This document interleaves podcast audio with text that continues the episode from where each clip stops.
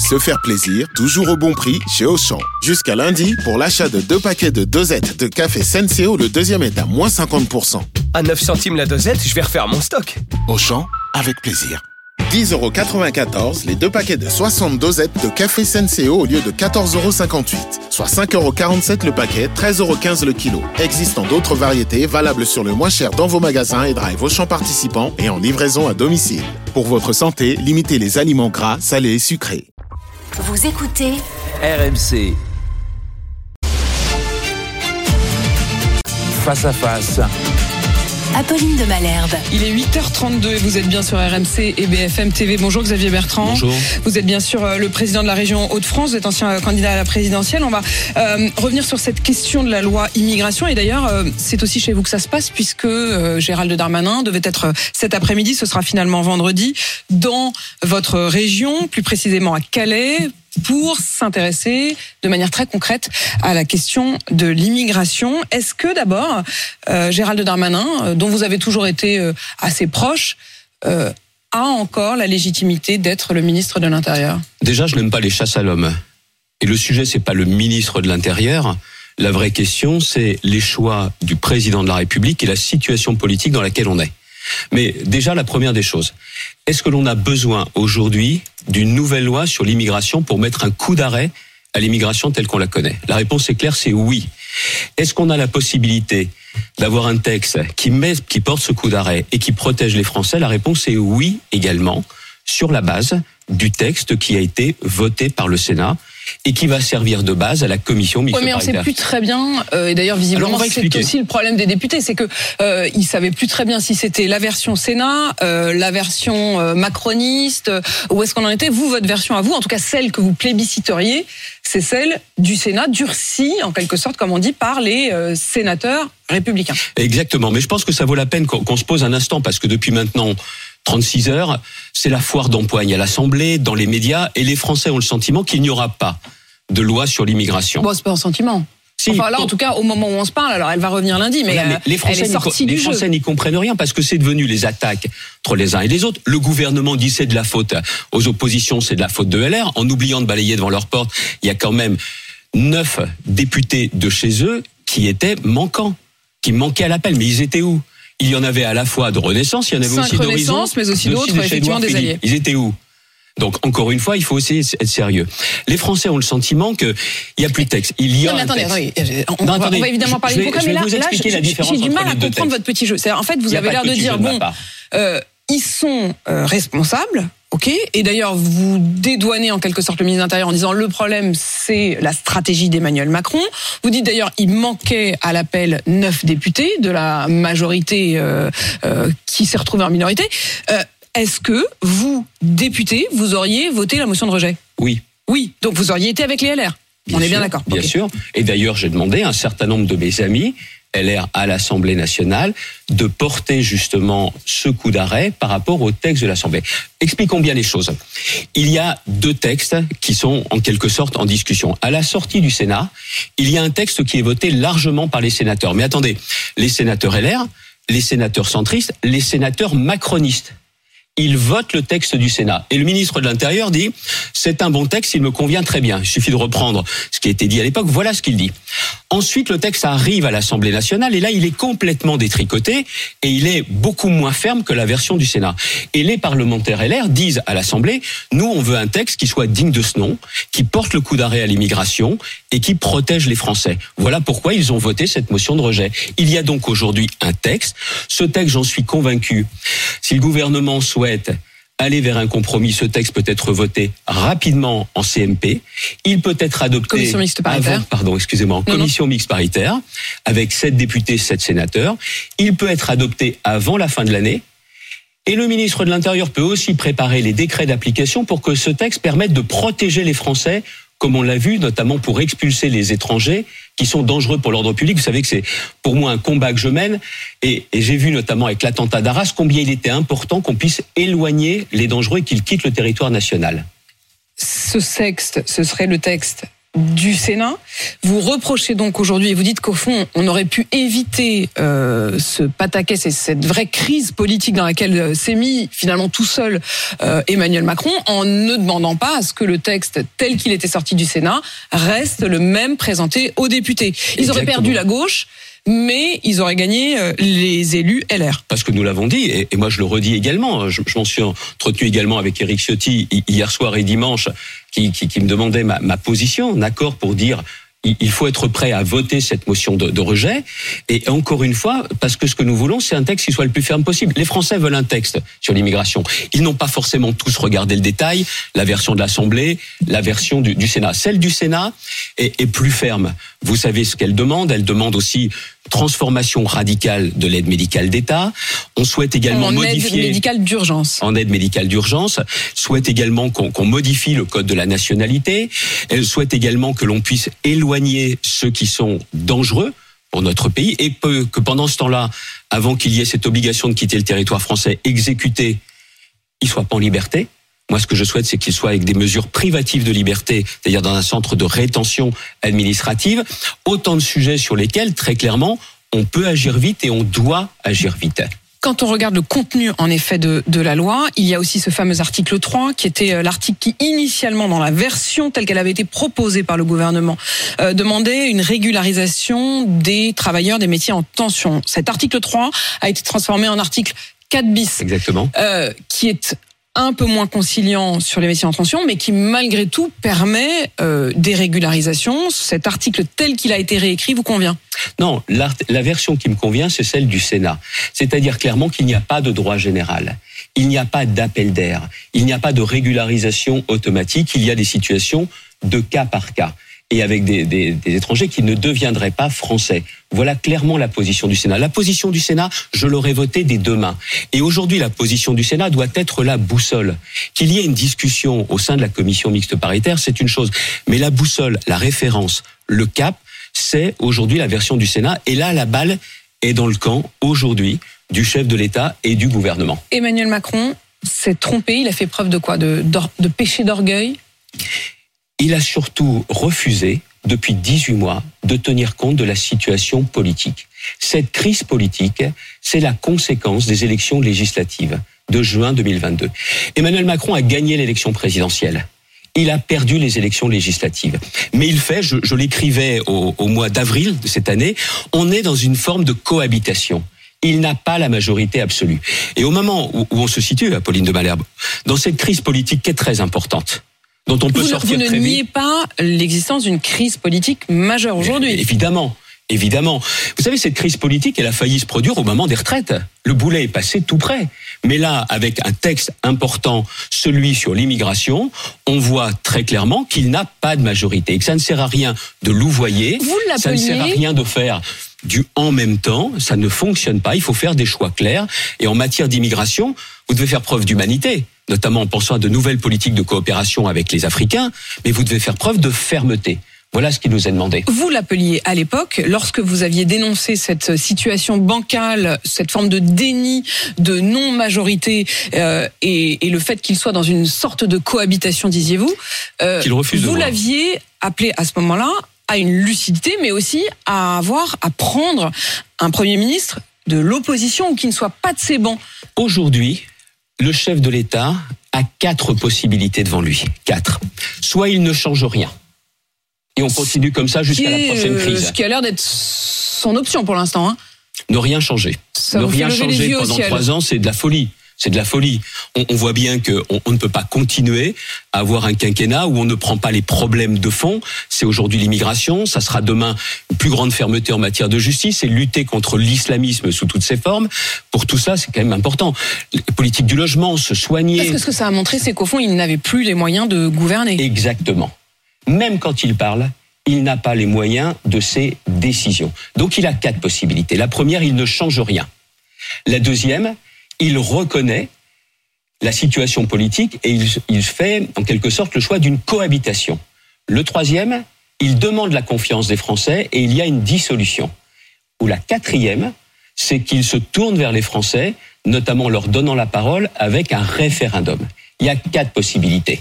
Le président de la République, Apolline de Malherbe, doit venir dire aux Français quel choix il fait entre ces quatre solutions. Vous Il appelez Emmanuel Macron à décider, à s'adresser aux Français et à prendre une qu'il décision. décide et qu'il nous dise clairement quel est son choix. Les Français, à ce moment précis, face à cette situation politique, face au spectacle tragique que l'on voit notamment à l'Assemblée sur les plateaux de télévision, il doit nous dire voilà le choix que j'ai fait pour faire avancer le pays.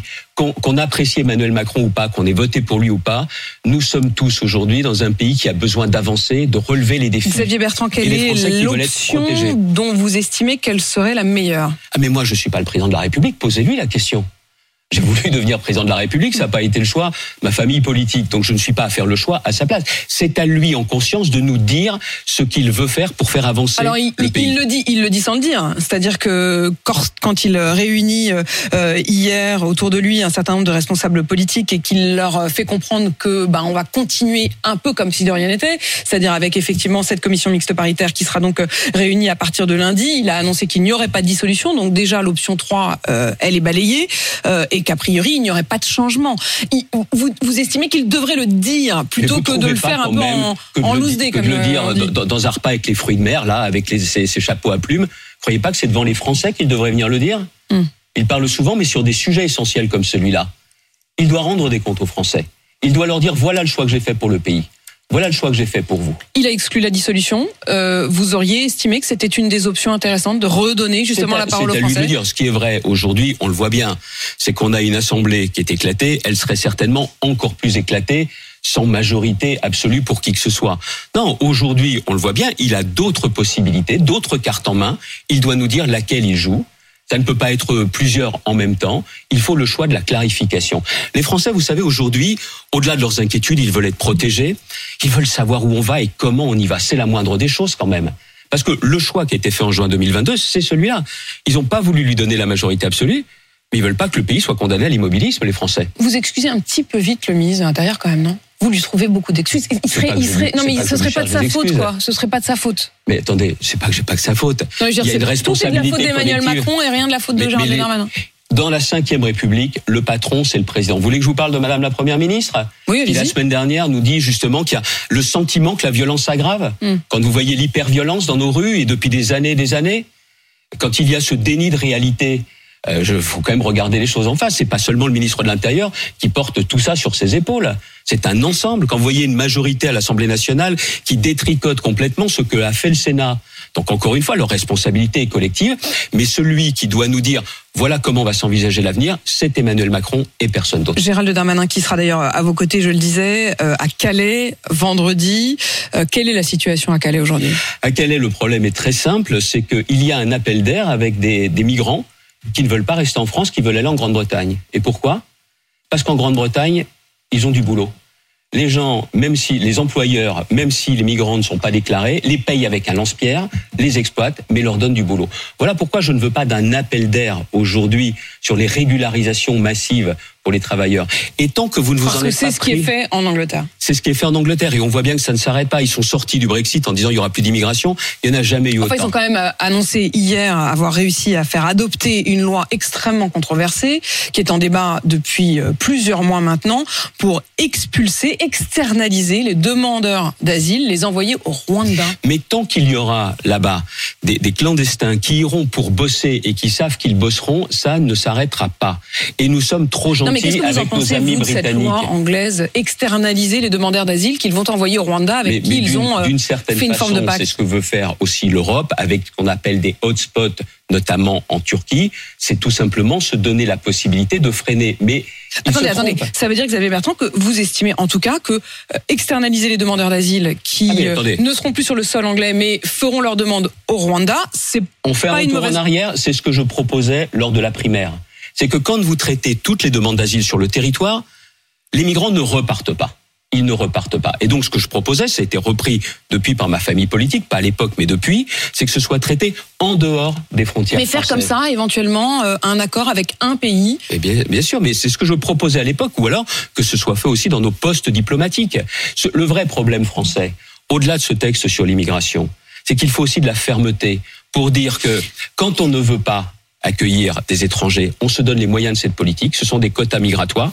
Et l'autre aspect, c'est quand vous n'avez rien à faire sur le territoire français, vous repartez. Les OQTF, nous le savons, elles sont appliquées à même pas 7%. Entre C'est un 6 et record 7%. d'Europe dont on se, se passerait volontiers.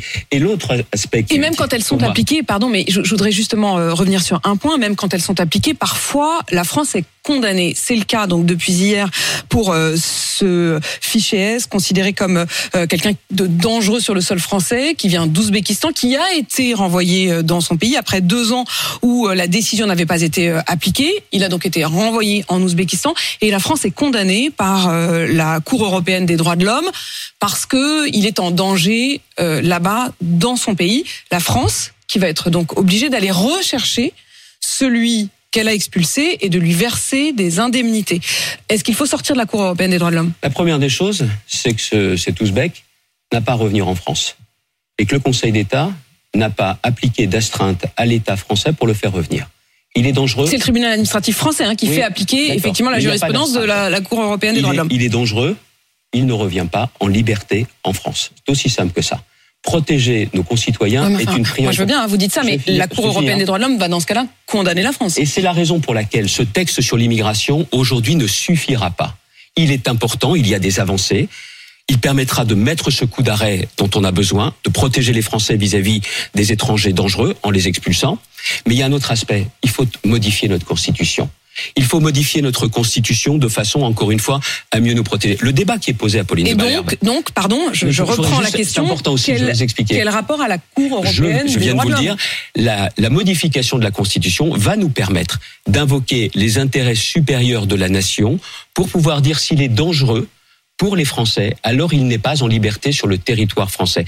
Et ce qui est très Ça veut dire important, que le droit bien, français il sera doit plus important que celui il du doit, droit il européen. doit s'adapter. C'est pas sortir de l'Europe, c'est tout simplement de comprendre que nos démocraties, si elles ne se musclent pas, si elles ne musclent pas leur dispositif juridique, elles sont condamnées à un moment donné à laisser disparaître nos libertés au profit de la sécurité. Je ne le veux pas.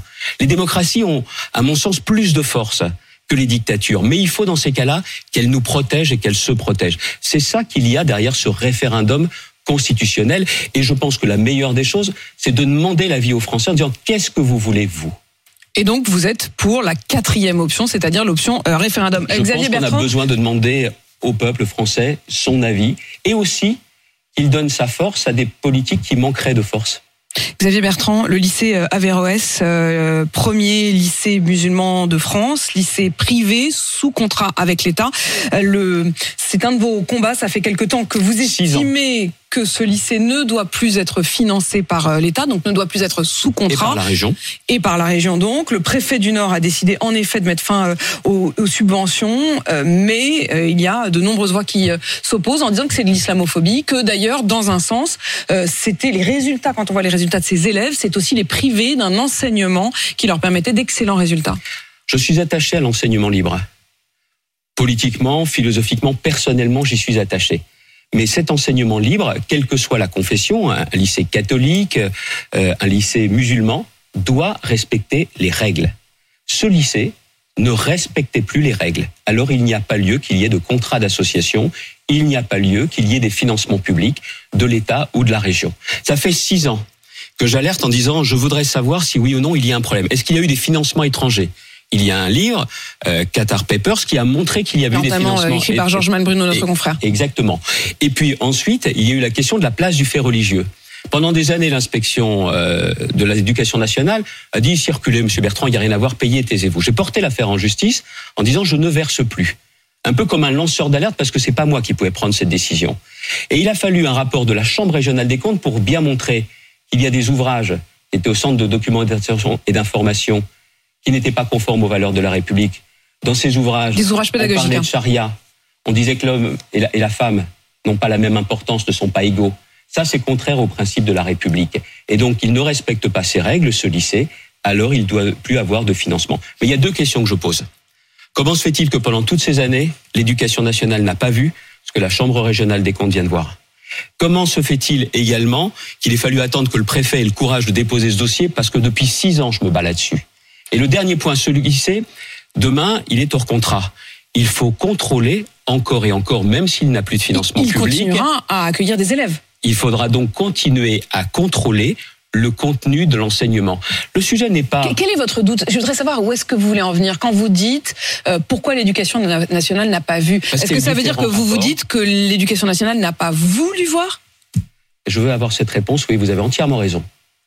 Comment se fait-il que la Chambre régionale des comptes, dont c'est pas le cœur de métier, a su trouver des faits particulièrement troublants qui permettent de mettre un terme à ce contrat d'association, des ouvrages qui n'ont pas leur place, un CDI, un certain nombre d'enseignants, de personnes de ce lycée qui ont tenu des propos qui sont inacceptables, quelle que soit la nature, hein, quelle que soit la nature d'un lycée, vous devez respecter les valeurs républicaines. Ça n'était pas le cas. Il y a donc. Mais est-ce qu'au fond, ça ne sera pas pire demain? C'est-à-dire que si vous les abandonnez en quelque sorte, puisqu'il n'y aura plus, en effet, non, mais je veux dire, il n'y aura plus les subventions, il y aura toujours des élèves, et vous aurez beaucoup moins d'outils pour vérifier ce qui leur est enseigné. La loi donne aussi des outils pour contrôler les lycées hors contrat. J'entends juste que ces contrôles ne soient pas faits, euh, ne soient pas des contrôles sur le papier, mais que ce soit des contrôles en bonne et due forme. Vous voyez, dans ce combat, me suis pris des coups pendant six ans. J'ai eu le sentiment aussi de, de parler, de pas être entendu.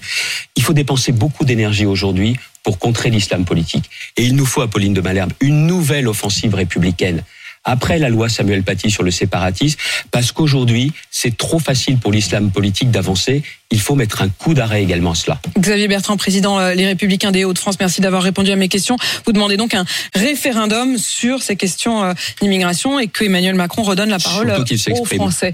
Il est 8h53 sur RMC BFM TV.